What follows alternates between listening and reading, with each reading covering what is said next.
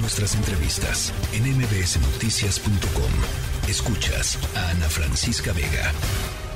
Primero, fortaleciendo la competencia local, eliminando el repechaje y retomando el ascenso y el descenso. Segundo, fomentando la exportación de jugadores a Europa, revisando actitudes estratégicas tanto de clubes como de jugadores, buscando apoyos de la Liga MX y de la propia federación.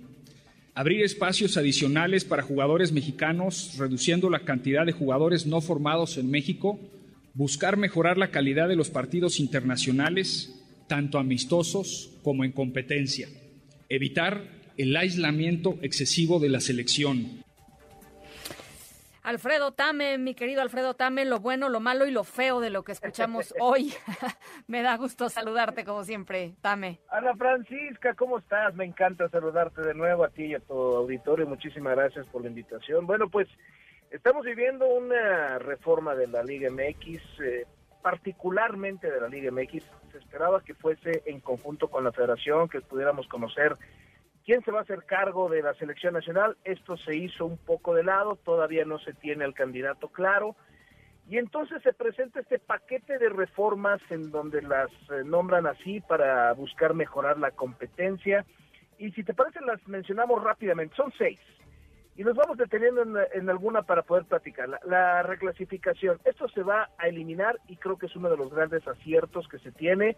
Eh, el repechaje era simple y sencillamente algo que no motivaba la, a la competitividad. Es una realidad que esto se hizo por un tema de pandemia para poder ayudar a los equipos en cuestiones económicas, por tema de transmisiones y demás, pero esto se elimina y creo que es un gran acierto. Estoy totalmente de acuerdo contigo, eh, ah, pero vámonos yendo, vámonos yendo de corridito, mi querido Tame. Nos vamos de corridito. Extranjeros, se va a limitar de, se va a bajar a siete futbolistas, los no formados en México, esto francamente creo que es un poquito eh, politiquería, como dicen por ahí, no sé dónde lo he escuchado, pero me parece que esto tiene no tiene tanto fondo, honestamente. Ascenso y defenso, ojo, se habló de que se va a quitar, más no se dijo tal como en el repechaje que ya era un hecho que se quitaba. Cuidado, esto, es esto está muy claro, ¿eh? Se dijo que en mayo se presentaría la propuesta para eliminarlo. Esto quiere decir que todavía no está ni aceptado, ni tratado, ni llevado a cabo. Así que aguas, esto puede tener un giro todavía. La multipropiedad, de aquí al 2026 se buscará eliminar. La verdad es que lo veo muy complicado. El tema, el tema de nuevas reglas e incentivos, que se va a premiar al club con más puntos. Esto quiere decir que se va a crear un torneo nuevo, donde va a ser un torneo largo con dos liguillas y el equipo que cause y genere más puntos en la suma de los dos torneos va a ser un tercer campeón, no con una estrella, sino con un reconocimiento económico. Y la exportación de jugadores, que ahí sí creo que el señor Miquel Herrera le jugó un poquito al embajador porque quiso hablar de reformas que difícilmente se van a ver a través del fútbol. Pero estos son los, este es el paquete que presenta eh, Miquel Arreola junto con el ingeniero John de Luisa, que mucho habla de lo que está estancado, creo que mucho se habló de lo que quería escuchar la gente, pero realmente sustancial me parece que sí faltó.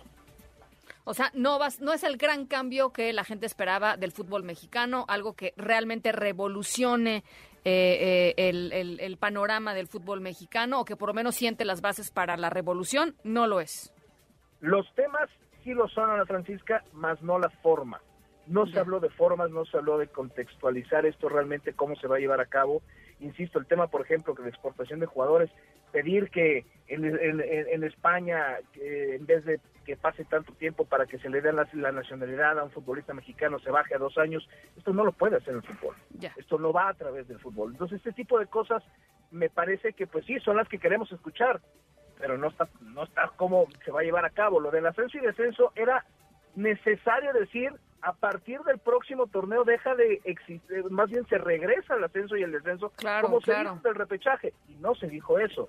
Entonces, creo que sí hay cosas que se quedan ahí abiertas, pero mira, podemos ver las partes negativas o las partes positivas, y creo que si nos enfocamos en lo negativo vamos a seguir dándonos de topes contra la pared.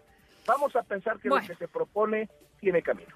Bueno, pues ahí está mi querido Alfredo Tame, que además deben de saber ustedes que nos están escuchando que va a estar en la cobertura del Super Bowl.